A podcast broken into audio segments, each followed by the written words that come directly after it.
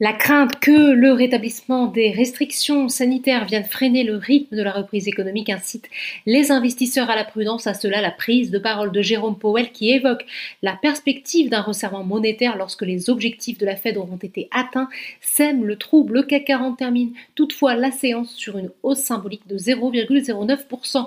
Du côté des valeurs, la chute des cours du pétrole pèse sur Total qui accuse une des plus fortes baisses du jour, moins 1,67% dans le sillage de Wall Street, la tech chute à l'image de Worldline, moins 3,19%, plus forte baisse du jour. ArcelorMittal est de son côté pénalisé par les craintes économiques. À contrario, Publicis sauf la plus forte hausse du jour, plus 3,25%, rassuré par une potentielle prolongation du mandat de Maurice Lévy, président du conseil de surveillance du groupe, au-delà du 26 mai, date à laquelle il doit expirer selon une information de BFM Business. Son maintien à la présidence serait également un moyen de contrer les tentatives de rapprochement avec Havas présenté par Vincent Bolloré. Carrefour est toujours soutenu par l'annonce de l'acquisition du troisième acteur de la distribution alimentaire au Brésil, Essilor Luxotica, plus 1,57% est toujours en vue après avoir reçu le feu vert de la Commission européenne pour acquérir le néerlandais Grand Vision sur le SBF 120.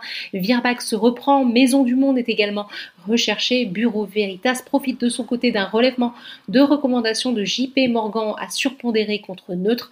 A l'inverse, les parapétrolières accusent le plus fort repli. Enfin, outre-Atlantique, après deux séances de baisse qui ont particulièrement affecté la tech, Wall Street a ouvert dans le rouge au moment de la clôture parisienne. Les trois indices de la bourse de New York évoluent en territoire négatif. Voilà, c'est tout pour ce soir. Mais n'oubliez pas, toute l'actualité économique et financière est sur Boursorama. Vous pouvez également retrouver le débrief bourse en podcast sur toutes les plateformes d'écoute.